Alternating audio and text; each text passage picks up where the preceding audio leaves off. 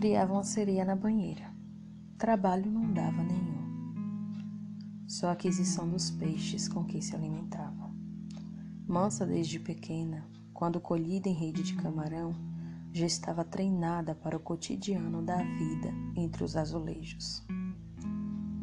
Cantava melopeias a princípio, que aos poucos, por influência do rádio que ele ouvia na sala, foi trocando por músicas de Roberto Carlos.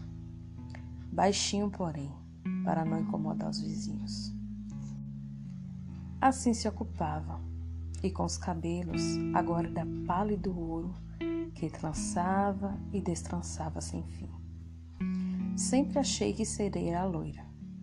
Dissera ele um dia, trazendo tinta e água oxigenada.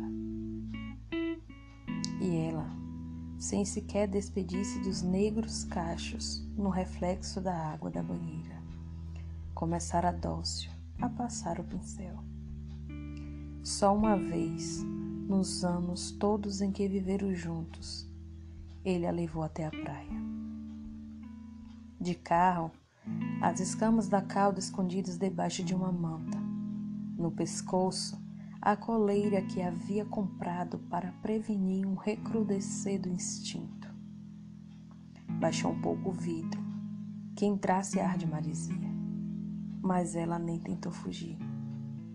Ligou o rádio e ficou olhando as ondas enquanto flocos de espuma caíam dos seus olhos. De água nem tão doce, marina colaçante, contos de amor rasgados.